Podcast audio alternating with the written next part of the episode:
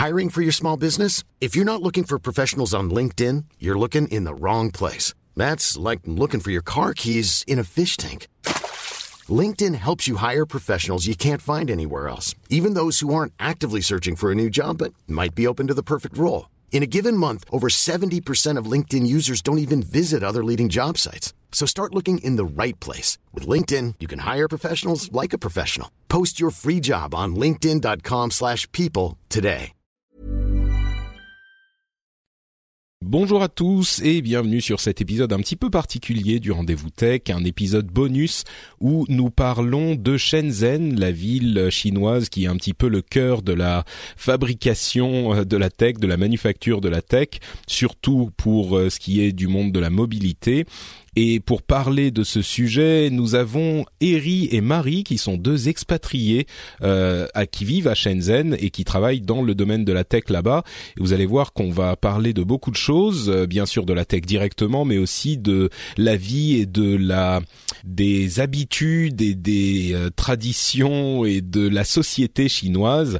Euh, voilà, j'espère que cet épisode vous plaira. Et je précise bien sûr que comme c'est un épisode bonus qui vient en plus des épisodes traditionnels, ne compte pas pour euh, le Patreon du rendez-vous tech, donc euh, les patriotes ne seront pas euh, débités pour cet épisode en plus. Mais si vous souhaitez soutenir cette initiative et le rendez-vous tech en général, bien sûr, vous savez que vous pouvez le faire sur patreon.com/slash rdvtech. Je vous remercie de votre écoute. J'espère que cet épisode vous plaira et je vous donne rendez-vous pour le prochain épisode normal très bientôt. Bonjour à tous et bienvenue sur le Rendez-vous Tech, l'émission qui explore et qui vous résume de manière compréhensible toute l'actualité tech, internet et gadgets.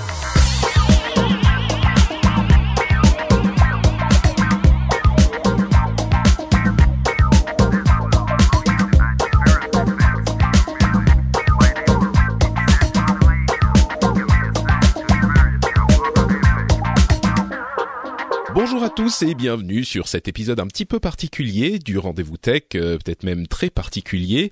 Euh, on va aujourd'hui prendre le temps de discuter avec deux Français qui sont expatriés en Chine et pas n'importe où, à Shenzhen, dont je viens d'apprendre que ça se prononce Shenzhen et pas Shenzhen ou Shenzhen ou une autre prononciation du genre. Donc euh, on a une connexion directe jusqu'à là-bas, ce qui fait que les petits paquets de données doivent euh, voyager très longtemps, donc on a moins d'immédiateté dans la conversation que c'est le cas habituellement. Donc j'espère que, que vous nous excuserez cette petite différence, mais je pense que ça vaut la peine. Donc je remercie très chaleureusement Eri Adrian Jaffi et Marie Tatibouet de nous rejoindre dans l'émission. Bonjour à tous les deux. Super d'être là, Patrick. Patrick. Merci d'avoir accepté d'être là. Euh, donc, euh, bah, vous, vous, vous participez à, euh, comment dire, vous êtes dans l'industrie de la tech. Euh, je peux peut-être vous laisser dire ce que vous faites euh, là-bas si vous le souhaitez, et je vais le faire peut-être d'une manière un petit peu euh, intéressante pour mes les auditeurs. Je vais vous demander comment vous vous êtes, vous êtes euh, français, j'imagine que vous habitiez en France, hein, mais comment est-ce que vous vous êtes retrouvé à euh, aller vivre à Shenzhen, à aller vivre en Chine? Euh, On va commencer peut-être avec Marie, honneur aux dames. Oui, bonjour à tous. Donc, je m'appelle Marie Tatiboué et j'ai commencé mon agence qui s'appelle euh, Ici à Shenzhen. Donc, euh, j'étais en école de commerce en France et j'ai fini mon cursus euh, à Shanghai. Et puis, j'ai trouvé un poste dans une très grosse boîte de smartphones qui s'appelle Oppo euh, à Shenzhen. Et donc, j'ai déménagé à Shenzhen pour euh, les aider à faire leur digital marketing. Et je me suis lancée un peu dans la French Tech. Je me suis, euh, j'ai commencé à parler avec euh, toutes les personnes, les makers, euh, les gens qui font du VR. Il y a plein de gens ultra intéressants dans la tech. Et puis l'année dernière, j'ai monté ma boîte pour être en freelance digital marketing full time. Et c'est ce que je fais depuis ce temps. D'accord, super. Et du coup, je vais poser la question à Eri aussi, mais avant ça, c'est, quand même vu d'ici, c'est un petit peu, euh, je vais pas dire extravagant, mais euh, entre courageux et étonnant de se dire, euh, je vais aller travailler là-bas. Là, c'était dans le cadre de tes études, si j'ai bien compris. Mais est-ce que c'était une réflexion que tu avais faite euh, depuis longtemps? C'était le résultat d'une réflexion Tu t'es retrouvé là-bas et puis tu t'es dit allez banco Est-ce que tu trouvais des opportunités là-bas euh, qui, qui te semblaient ne pas exister ailleurs? Comment ça s'est passé dans ta tête ce, cette, ce changement de vie? Ben, moi, j'avais toujours rêvé de d'aller en Chine, en fait. Et donc, euh, quand j'étais à l'EM Lyon euh, et que j'ai vu l'opportunité de finir mon cursus à Shanghai, euh, je me suis dit, allez, on y va tout de suite. Mais à Shanghai, c'est un peu plus difficile de trouver du travail si on ne parle pas mandarin couramment. Et à Shenzhen, justement, parce que c'est une ville qui est tellement tournée sur l'export, ça a été plus facile de justement trouver des boîtes chinoises qui veulent euh, aller euh, sur l'étranger plutôt que le contraire. Et euh, ça m'a permis de pouvoir explorer la Chine en restant ici plus de temps. D'accord. Donc Shanghai est peut-être un petit peu plus tourné vers le marché chinois et Shenzhen a, Shenzhen a des ouvertures sur sur l'étranger, quoi. Oui. D'accord. Euh, ok, Eri, bah, même question. comment est-ce que tu t'es retrouvé à travailler à Shenzhen? Bah alors, euh, pour ma part, en fait, euh, j'ai fait une école d'ingénieur d'abord, puis après, j'ai eu, eu l'occasion de faire euh, quelques semestres à l'étranger, notamment en Malaisie, en Corée. Et euh, c'est surtout ce dernier séjour en Corée qui m'a donné envie de retourner en Asie parce que il y a beaucoup, j'ai trouvé qu'il y avait quand même beaucoup d'innovation, c'était assez rapide. Il y avait beaucoup d'esprit d'entrepreneuriat. Et euh, j'ai quand même bossé deux ans en France avant d'avoir une opportunité. On m'a, en gros, Shenzhen m'a appelé et j'ai dit pourquoi pas? Bon, j'ai quand même d'abord demandé où est-ce que c'était. On m'a dit c'est au, au, nord de Hong Kong. J'ai fait bon, d'accord, j'arrive. et euh, du coup, euh, c'est vrai. il faut dire que la Chine, c'est pas un pays que j'avais en tête. J'avais plus des pays en tête comme euh, la Corée ou alors le Japon. Mais euh, quand j'ai vu cette opportunité arriver euh, pour être un peu ingénieur, un software engineer dans une joint venture franco-chinoise, j'ai dit d'accord. Et je me suis jeté il y a deux ans. Et alors donc, tu as travaillé deux ans en France, euh, question follow-up, hein, comme je l'ai fait avec Marie, tu as travaillé deux ans en France et deux ans euh, à Shenzhen maintenant. Euh, quels sont, est-ce que tu as, tu as vu euh, des, des différences flagrantes? J'imagine que oui, mais je, je mange peut-être un peu sur les questions que je vais te poser après, mais est-ce que tu es content d'avoir fait ce choix finalement, déjà maintenant après deux ans? Aucun regret. Après deux ans, vraiment aucun regret, parce que c'est, c'est une approche un peu enfin, de ce que j'en ai vu, c'est qu'un peu les, les Coréens et les Malais, ils ont une culture un peu, ils ont quand même un bout de culture occidentale, juste un bout, pas totalement, mais la Chine, c'est vraiment un pays qui est resté, euh, qui est resté mm. fidèle à sa culture sans, sans interférence de la part euh, d'autres pays. Et ça, je pense que c'est vraiment une expérience que, que je regrette pas d'avoir eu. Voilà. D'accord. Et, au niveau au niveau opportunité, euh, au, niveau opportunité de travail, euh, c'était, c'est bien d'avoir euh, c'est vraiment bien d'avoir vu les deux côtés en fait, le côté euh, français, le côté ingénierie à, à l'occidental, et un peu le côté ingénierie euh, chinoise dans lequel tu évolues dans un écosystème différent, totalement différent.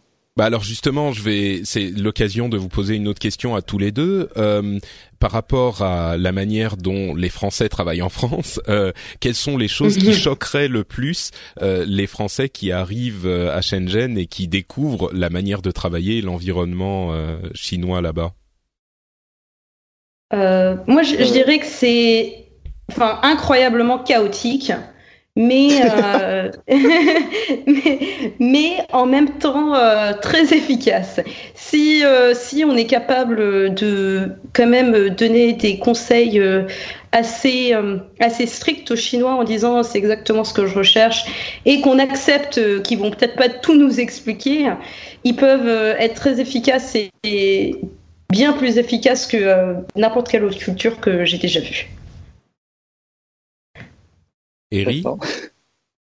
Euh, Alors moi, le, le vrai choc qu'on a en arrivant ici, c'était euh, la culture de la de la face. Euh, ils ont un mot spécial, c'est traduit par euh, normalement le mieux c'est mienzu, je crois, mienzu, quelque chose comme ça. Et en fait, ça veut dire euh, la face.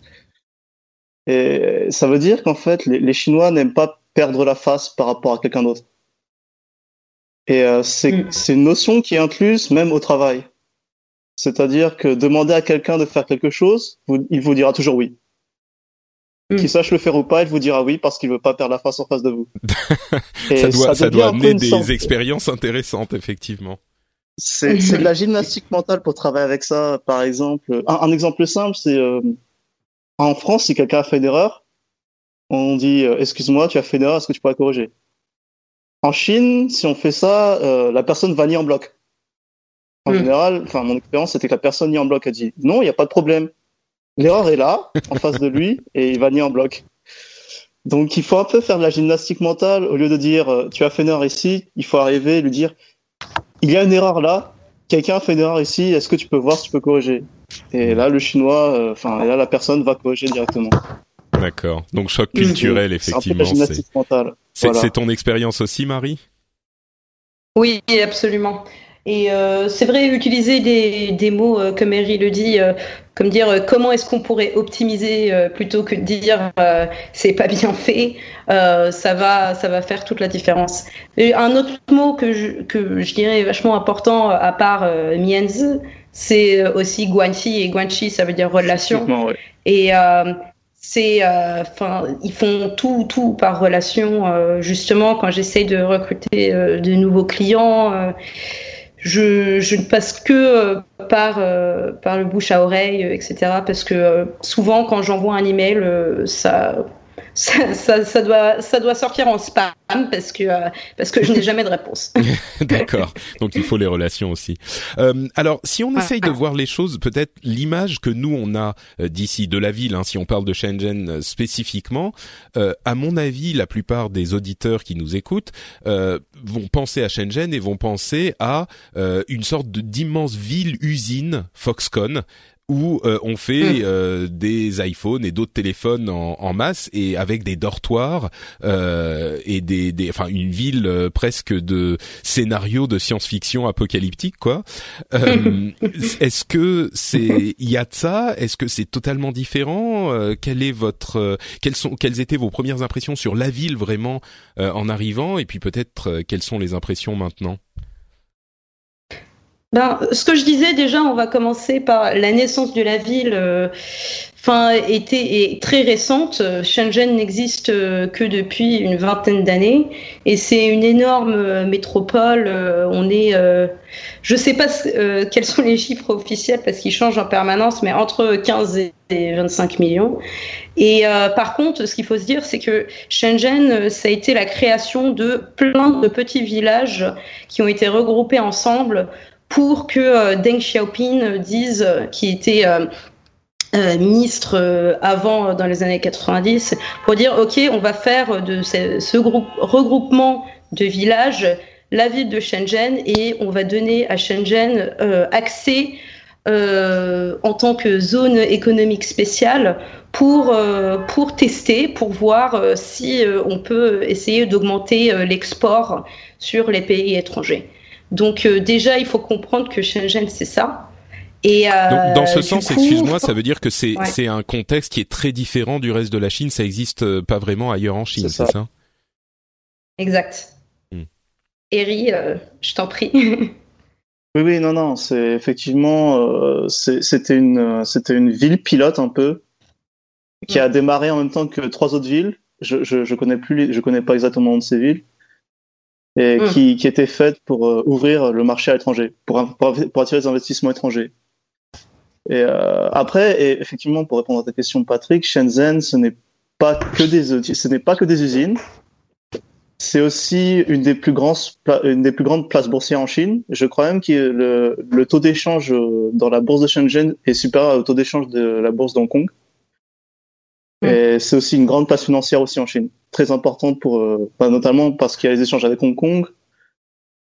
Il y a beaucoup d'import-export. Euh, effectivement, il y a deux. En fait, il y a vraiment deux facettes de la ville. il y a plusieurs facettes de la ville. Il y a la facette financière, celle qu'on ne voit pas vraiment souvent euh, dans les documentaires, qui qui qui raconte, qui est vraiment euh, liée aux échanges, au stock exchange et aux, et aux relations avec Hong Kong.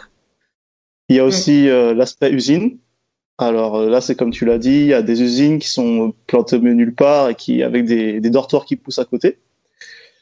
Et il y a aussi un, un, gros aspect euh, créatif.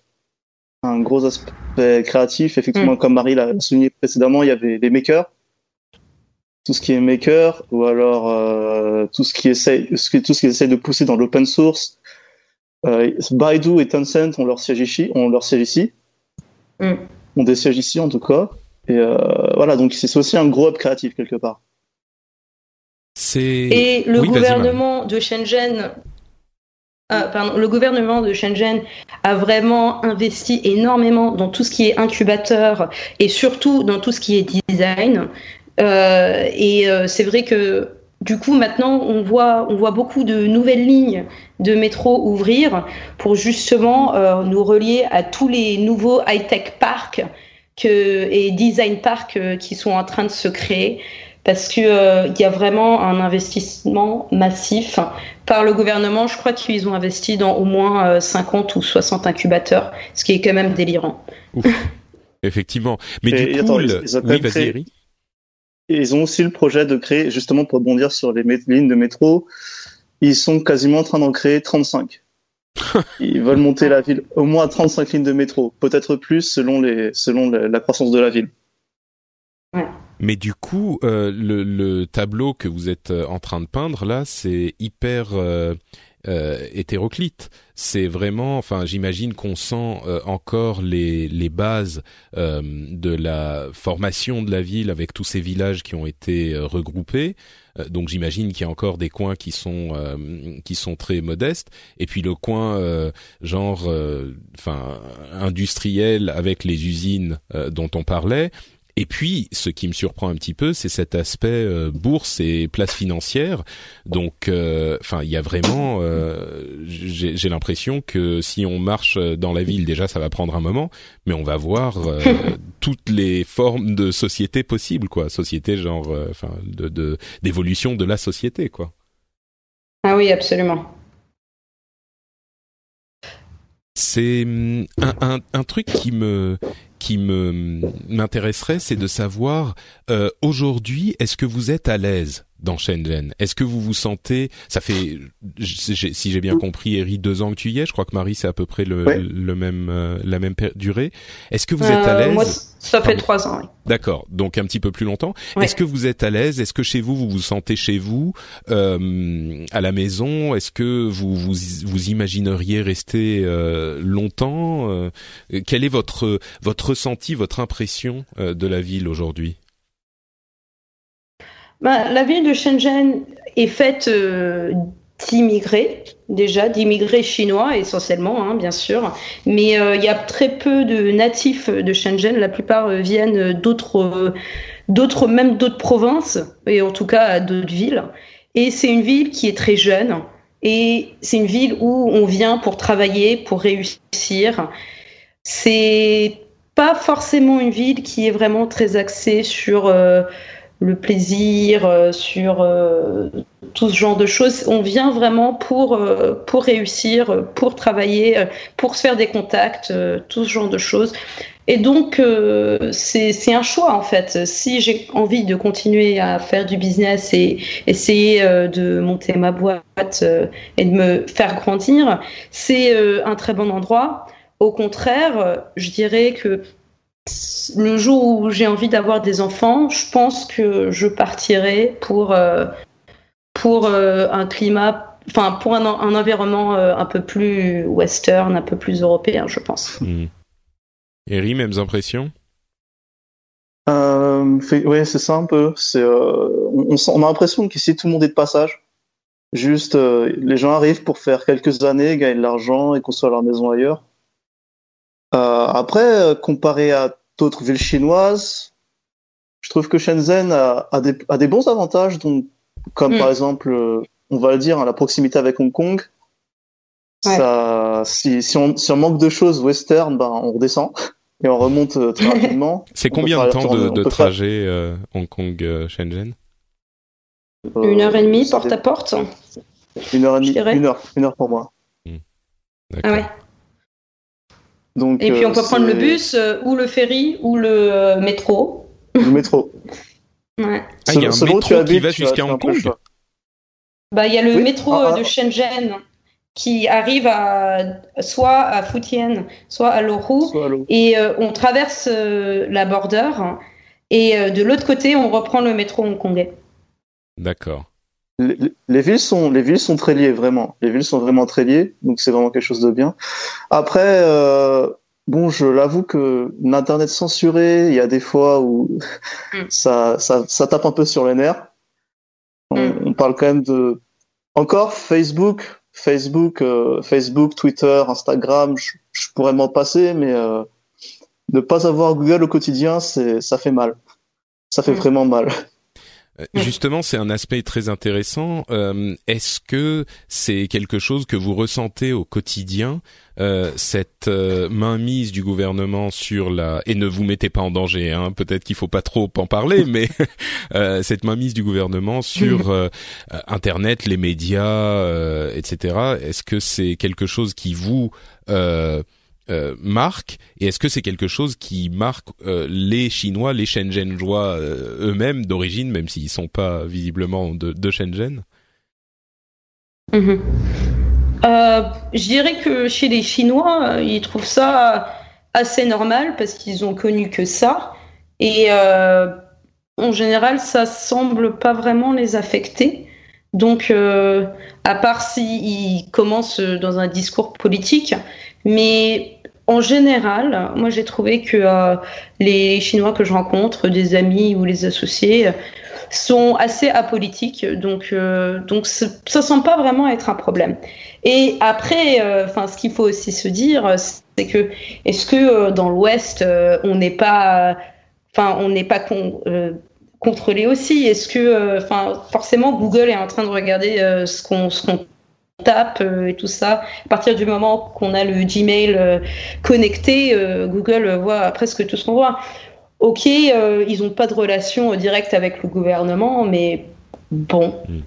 je sais pas. Je pense que c'est comprends le problème aussi, mais oui, c'est ça. C'est un autre problème, disons. Peut-être que c'est un problème aussi, mais c'est quand même un problème différent, j'imagine. Mais euh, on, on, va revenir un petit peu plus tard à la question de, de l'open source et de ce laboratoire euh, dont je crois tu voulais parler, euh, Eri. Mais avant de, de passer là-dessus, euh, je te pose aussi la question de euh, est-ce que c'est vraiment on, on, ressent cette ce poids du gouvernement et, et quand on dit les Chinois ça a pas l'air de les déranger, c'est c'est sûr qu'on n'est plus en, en pleine dictature communiste lourde, mais enfin il y a quand même euh, il y a quand même euh, une certaine puissance du gouvernement qui est euh, plus importante qu'ailleurs. Donc, est-ce qu'ils savent même que bah, c'est différent, ou est-ce qu'ils se disent, bah oui, mais enfin, regardez, comment ça se passe chez vous, c'est pas tellement mieux, quoi. principalement, quand je parle à des jeunes personnes ici, des personnes de 20-25 ans, en général, elles sont au courant de ce qui se passe à, l'extérieur. Plein, il y a, je connais pas mal de Chinois de locaux qui, qui, enfin, qui ont des comptes Instagram, qui ont des comptes Facebook, euh, qui ont qui connu, accèdent par VPN, j'imagine. Ils accèdent par VPN, mais il y en a beaucoup qui ont connu aussi. Euh, il y en a pas mal qui ont connu la Google avant que ce soit bloqué ici.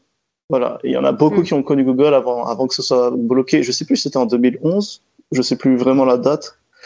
Mais ils ont, ils ont été utilisateurs réguliers de Google, de YouTube euh, avant la fermeture. Et euh, concrètement, Shenzhen, en fait, c'est un peu une ville apolitique. Effectivement, comme elle a souligné Marie, c'est un peu apolitique. Les, les gens, en tout cas dans la province où on est, ils font pas trop attention à la, euh, au gouvernement.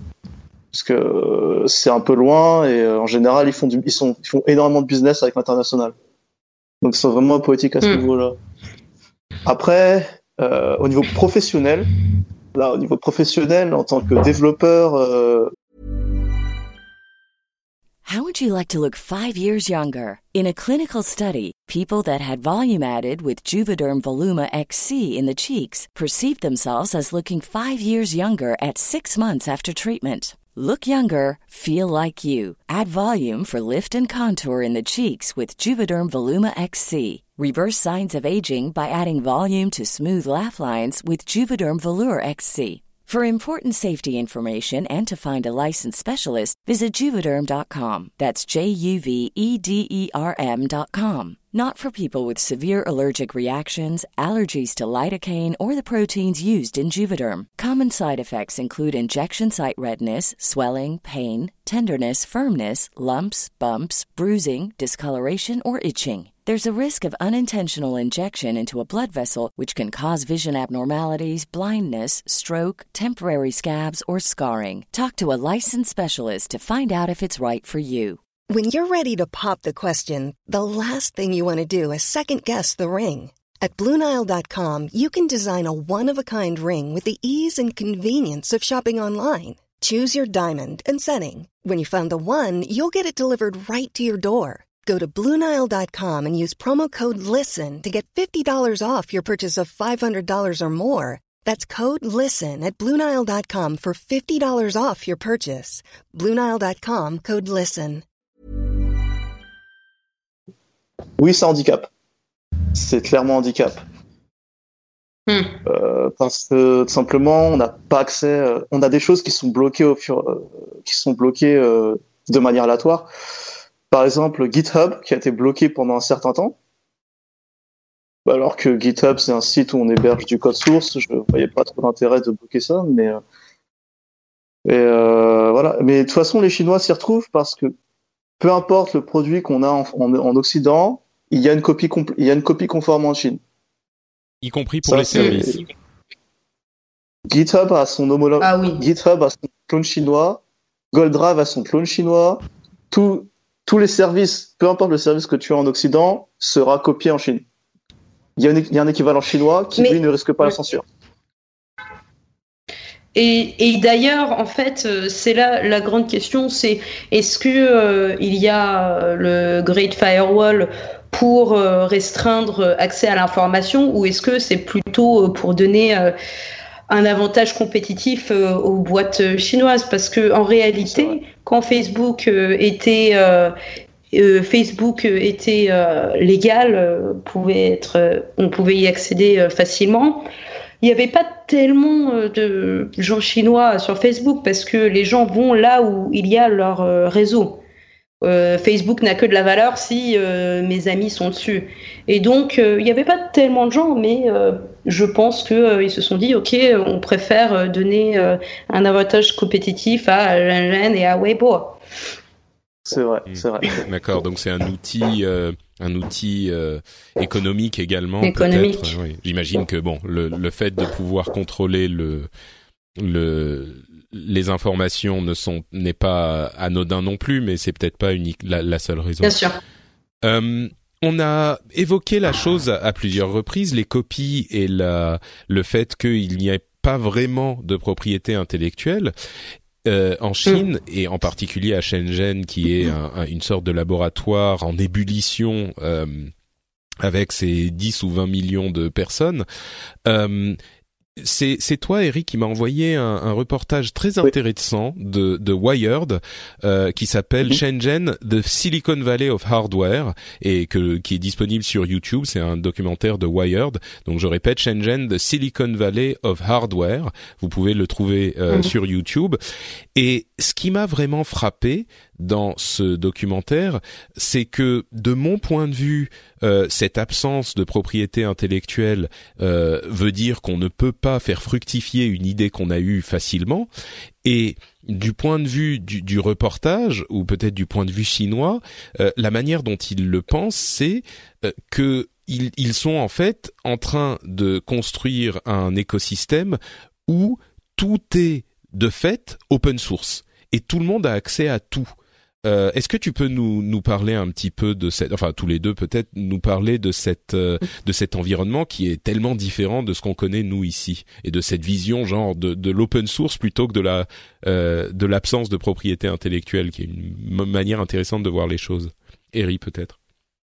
Alors, euh, la vision de l'open source chinois, euh, il faut comprendre ici, surtout à Shenzhen, c'est que c'est aussi dû à la, à la logistique. C'est-à-dire que tu as plusieurs, tu as plusieurs usines qui construisent chacun un composant différent, mais au final, leur idée, c'est que si jamais tu mets, euh, tu mets les plans à disposition, chaque usine s'échange les composants et finalement, tout le monde produit, produit le, produit le produit final en plus grosse quantité. Et derrière, ce qu'ils aiment bien faire, c'est customiser, adapter de manière à pouvoir à pouvoir vendre au marché, par exemple au marché européen. Donc c'est un peu plus ça. Là, donc après, au niveau de l'open source, ils, arrivent quand même à innover pas mal de choses. par exemple, ils ont pour la VR notamment, enfin puisque moi je suis un peu, je suis vraiment intéressé par la VR et à chaque fois je vais au salon. Et ils ont inventé totalement un écosystème, un écosystème purement chinois qui s'appelle Nibiru, qui n'a rien à voir avec Steam, avec Steam VR ou alors l'Oculus Rift, qui n'a rien à voir avec ces choses-là, et euh, qui est en fait leur store chinois pour euh, pour les applications VR. Et justement, cette chose-là est née de l'open source, enfin de l'open source où alors euh, on va pas se mâcher les mots, il y a quand même de la violation de propriété intellectuelle. Ça, ça arrive, c'est commun. Et euh, derrière, derrière, ce qu'ils font, c'est décompiler, analyser ce qui s'est passé, et derrière, essayer de sortir un produit d'abord pour le marché chinois, des fois, des fois uniquement pour le marché chinois, parce que euh, ils savent qu'ils pas, ils ont du mal à, à, être compétitifs avec les avec les trucs étrangers, ou alors euh, simplement, un grand exemple, c'est l'overboard, où euh, les plans les plans ont carrément leaké sur tout Shenzhen. Et apparemment, en moins d'une semaine, toutes les usines ici fabriquaient un overboard. mais, mais en fait, c'est ça qui est surprenant, c'est que on parle d'open source, c'est pas l'open source comme on l'imagine nous ici avec la structure open source et puis on lance un truc et on, on s'assure que tout le monde travaille. C'est l'idée que euh, quand on, on, caractérise ça par de l'open source, c'est l'idée que euh, quand au niveau matériel surtout, c'est moins euh, le cas ici, ça existe moins ici, mais même au niveau matériel, euh, tout le monde peut copier tout le monde et du coup tout le monde peut essayer d'améliorer euh, le travail de tout le monde. Et, et, ce qui était hmm. ouais, ce qui était clair dans ce reportage, c'est que c'est pas juste qu'on copie, mais c'est que c'est un avantage compétitif pour tout le monde finalement. Oui, c'était ça. C'est vraiment ce qu'ils exprimaient. Ils disaient que si on fermait un écosystème, ça n'avait pas d'intérêt. Tandis que si on partageait la connaissance, eh bien, ça permettait euh, à tout le monde de participer à l'amélioration. Hmm. Est-ce que vous, hmm. ouais, pardon, vas-y Marie, peut-être euh, un commentaire sur non, non, euh, je trouve que je trouve que Eri a très bien euh, couvert la chose. J'ai vu ça dans un article. Ce qu'il dit, c'est euh, si tu veux euh, voir euh, comment tu peux, tu peux vraiment, ton produit peut vraiment être le meilleur possible. Tu devrais lancer ton produit, regarder sur Alibaba et sur tous les sites chinois les copies, et normalement tu devrais voir, toutes les choses qu'ils ont faites pour que le produit soit au top et recopier ça derrière et, et euh, personnalisé avec euh, ta marque, etc. Donc, euh, je pense que je pense qu'Iri a très bien couvert. Et du coup, est-ce que oui, pardon, vas-y. Après, je voulais juste rajouter quelque chose, c'est que cette idée d'open source, même si les Chinois en font beaucoup usage, les Occidentaux en font aussi. C'est-à-dire qu'il y a des cas sur Kickstarter où le projet est, est, est, est financé et certaines personnes des fois, genre, il y avait une histoire récemment, un, avec le fidget cube, non? Voilà, lui, oui, oui, exactement, exactement. Où justement, le gars a un peu doublé le Kickstarter et a demandé à une usine de produire plus rapidement que l'usine de production officielle. Et ce gars-là était pas chinois, il était occidental. Je sais plus, euh, je sais plus euh, de quel pays exactement. Oui, il, était encore euh, à la fac aux États-Unis, je crois. Voilà, c'est ça. Ah, donc en fait, il, a vu le projet sur Kickstarter et puis il a été voir l'usine et il leur a dit faites-le moi tout de suite, on n'attend pas les autres là. et, ça. et du coup, il a, oui, mais bon, effectivement, je comprends que ça puisse arriver, mais c'est pas institutionnalisé comme c'est le cas à Shenzhen. effectivement, c'est pas, pas institutionnalisé. Hmm. Et du mm. coup, euh, est-ce que vous vous considérez euh, aujourd'hui, avec votre expérience, euh, que c'est un avantage économique? Je vais même pas parler de compétitif, mais pour la société, est-ce qu'il vaut mieux? Alors c'est une question difficile, hein, et, et, je suis sûr que vous pouvez pas répondre par oui ou par non. Mais est-ce qu'il vaut mieux travailler comme les gens travaillent à Shenzhen avec euh, une, liberté de copie euh, totale ou est-ce que économiquement pour que la société se porte mieux euh, génère plus de richesses pour le plus de monde possible est-ce qu'il vaut mieux avoir un système où on protège la propriété intellectuelle à votre avis de votre point de vue? Hmm. Sur euh, le monde de, de, la tech ou juste en bah, général Parlons de la tech, oui, parlons de la tech plutôt, parce que c'est sûr que c'est toujours cette euh, cette image qu'on a de la Chine, c'est qu'ils viennent, ils vont copier euh, ce que font bah, soit les occidentaux, soit même les Chinois, ils vont copier, faire des copies souvent un petit peu moins bonnes, et puis voilà, ils vont en vendre des trucs bon marché, mais on sait pas très bien. on voit les les les, les, les, pardon, les constructeurs de téléphones euh, qui ont du mal à tenir sur le, le bas de gamme parce que les marges sont trop faibles, euh, etc., euh, etc. Donc, euh, je sais pas, c'est, je sais que c'est une question compliquée, presque piège, mais euh, je la pose quand même. Ah, il n'y a pas de réponse. oui, alors ce que je dirais, c'est que je pense que je, pense que le mieux, c'est quand même euh, de rester open source. Après, moi, je suis pas, je suis pas euh, ingénieur je suis pas technique. Mais euh, ce que j'ai remarqué avec tous les techniciens que j'ai rencontrés à Shenzhen, c'est que de plus en plus, les produits n'ont pas juste besoin de hardware, mais aussi de software. Et donc, le fait d'avoir un produit, enfin, le fait qu'il soit unique, c'est la fusion de ces deux choses. Et euh, on ne peut pas forcément copier ces deux choses-là en même temps. Et donc, euh, et donc euh, le fait que ce soit open source, n'est pas forcément un problème. C'est ce que je dirais. Mmh. Après, comme j'ai dit, peut-être que Harry pourrait répondre sur, sur ce que je dis. bon, pour ma part, en tant que technicien, je, dirais c'est ça c'est au cas par cas. On peut pas pas tout traiter sur une même généralité. Mais euh, on peut dire, oui, on va dire qu'au niveau open source, si jamais, en fait, si tu es contributeur, si tu es contributeur, oui, tu peux être, euh, tu peux faire partie d'un truc open source, mais euh, c'est rarement le cas ici. Les les gens ont plus tendance à confondre open source et gratuit. Voilà, c'est plus de la open source et gratuité. C'est-à-dire qu'en général, c'est plutôt je prends je prends la plateforme, la, la base, et je la modifie et je la sors, mais je ne sors, je, ne sors pas la base modifiée. Oui, bien sûr. Non, mais je pense que c'est, on, a bien compris que c'est la manière dont ça, dont ça fonctionne, mais, mais c'est ça le, le cœur de la question finalement. Est-ce que ce que j'appelle open source, qui est en fait de la copie, euh, de la copie pure et simple, est-ce que à Shenzhen ils sont en train de montrer que ça marche euh, bien, peut-être même mieux que euh, nos systèmes de protection de propriété intellectuelle ici. Moi, je suis pas de cet avis, mais vous vous y êtes, donc. Euh. Non, non, honnêtement, pour moi, pour moi, je ne suis pas de cet avis. Il y a ah, un truc simple, c'est j'ai vu toutes les tout ce que le tous les VR, tous les tous les devices de VR, de réalité virtuelle qui sortent ici à Shenzhen. Ils ont des palettes, ils en ont au moins 100 modèles différents et euh, sur les 100 modèles différents, on a quasiment 80 qui se ressemblent. T'as as environ euh, 10% qui donnent pas mal à la tête et 5% qui donnent pas envie de vomir. Honnêtement, c'est un peu l'état des lieux. C'est vraiment l'état des lieux. J'ai fait un salon de VR récemment et euh, il n'y avait pas euh, il y avait pas vraiment de recherche. Ils se contentaient un peu de de rester un peu dans leur zone de sécurité, on va dire. Et effectivement, quand, quand tu vois ça, tu dis c'était peut-être mieux de focaliser les efforts dans une compagnie qu'elle fasse les choses correctement plutôt que plutôt qu'un peu étaler la connaissance partout et au final euh, il n'y a pas vraiment de breakthrough de breakthrough euh, sur les euh, sur la technologie. Hmm.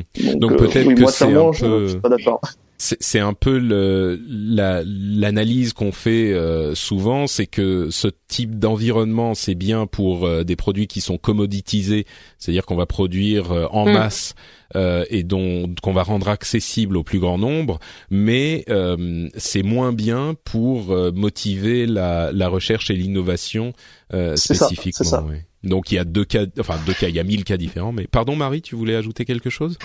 C'est vrai qu'en fait, euh, le open source, ça permet euh, d'avoir euh, plus de marques pour pouvoir plus personnalisé à chaque type de personne, chaque niche dans un business. Et c'est ça qui, qui, est assez spécial, je pense. Si on avait, si on était resté au iPhone, ben on aurait tous exactement le même et ont exactement le même téléphone et on n'aurait pas pu aller personnaliser sur autre chose. Hmm. C'est vrai que dans le reportage, par exemple, il y avait des exemples assez frappants de euh, la manière dont les gens peuvent immédiatement se faire fabriquer des choses, se faire modifier des choses. Il y a des marchés immenses où euh, les gens viennent vendre des dizaines, des centaines de produits. J'ai presque, j'ai l'impression de voir un, une planète commerce de Star Wars où la planète entière est un immense marché avec des, des, milliards de petits vendeurs qui viennent présenter le, le, sur leur étal les trucs quoi. C'est c'est exactement ça. c'est le marché, euh, le marché de Washington Bay quand il a montré, ben c'est exactement ça. Tu as, tu as cinq étages de composants électroniques. Euh, tu, tu peux littéralement te construire ton téléphone pièce par pièce. Hmm. Et du coup, euh, ah. c'est quand même ce type d'environnement donne des, des, possibilités. Vous parliez de culture de maker, on, on connaît ce terme euh, de bidouilleur finalement d'électronique. Euh, c'est le paradis des makers finalement, Shenzhen.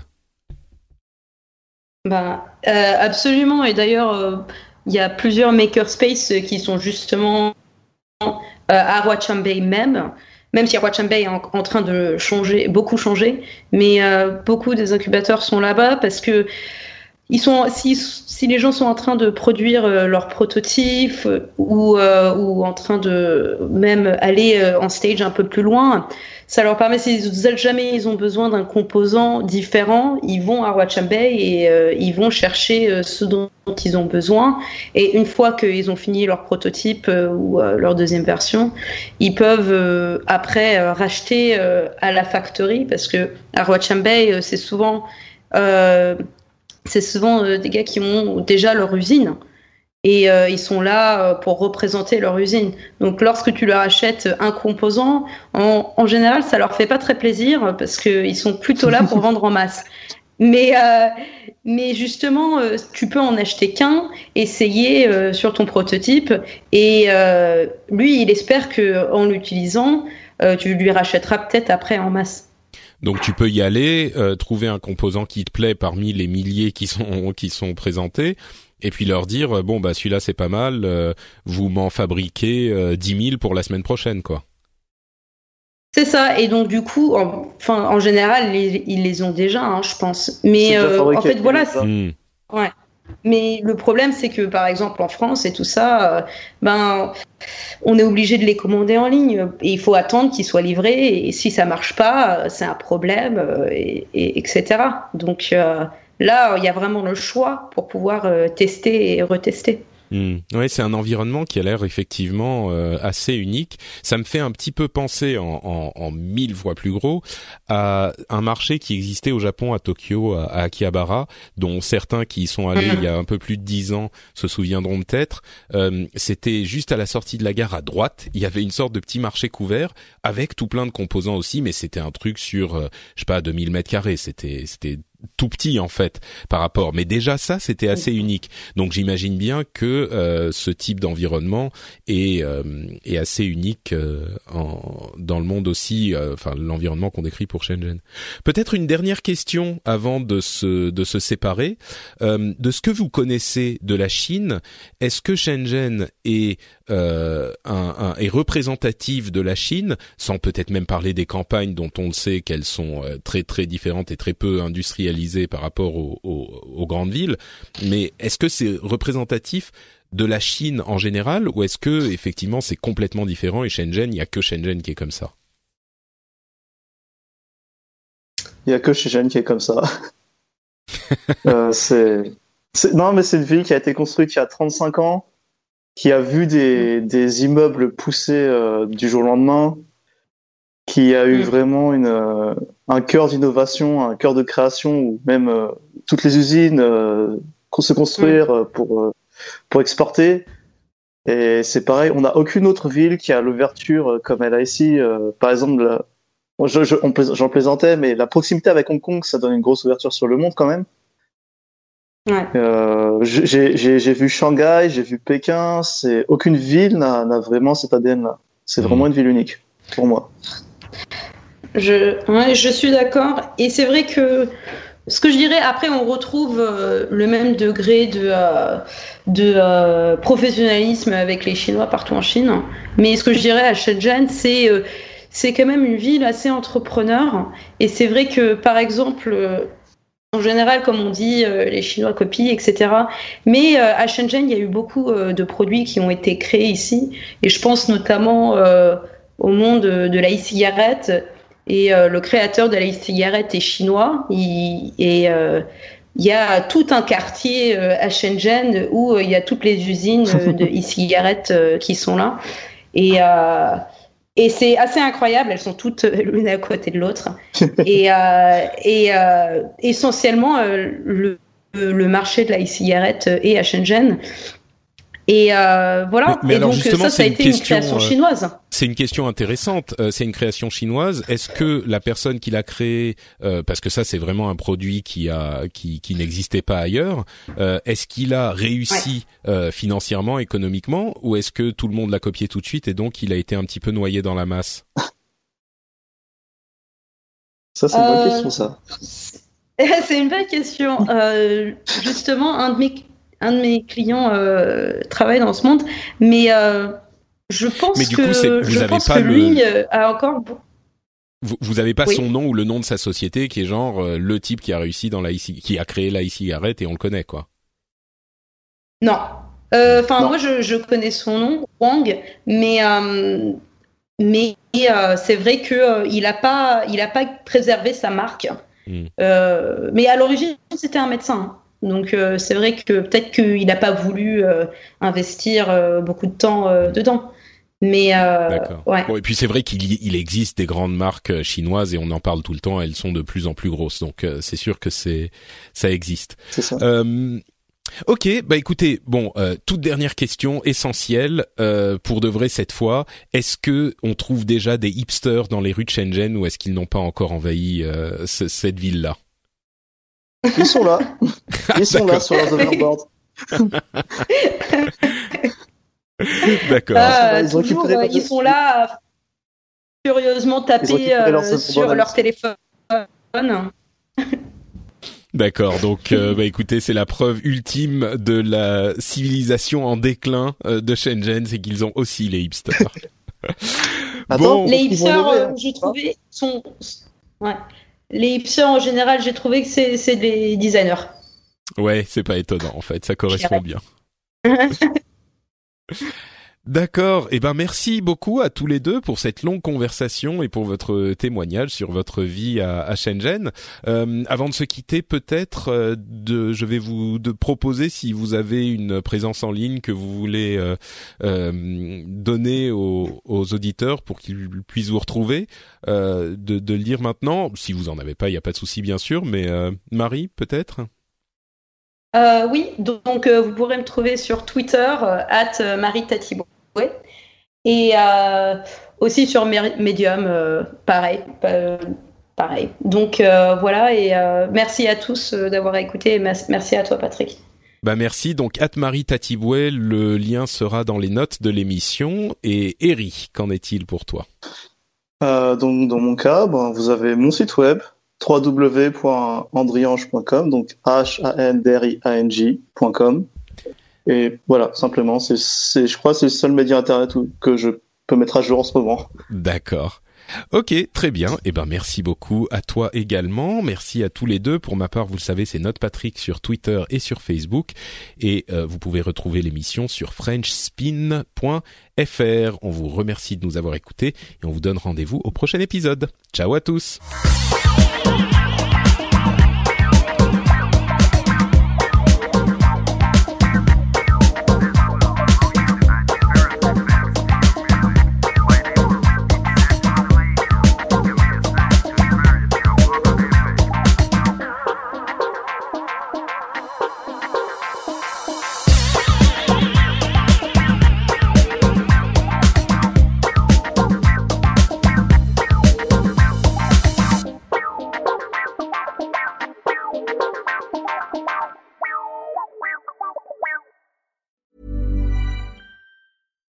Here's a cool fact a crocodile can't stick out its tongue.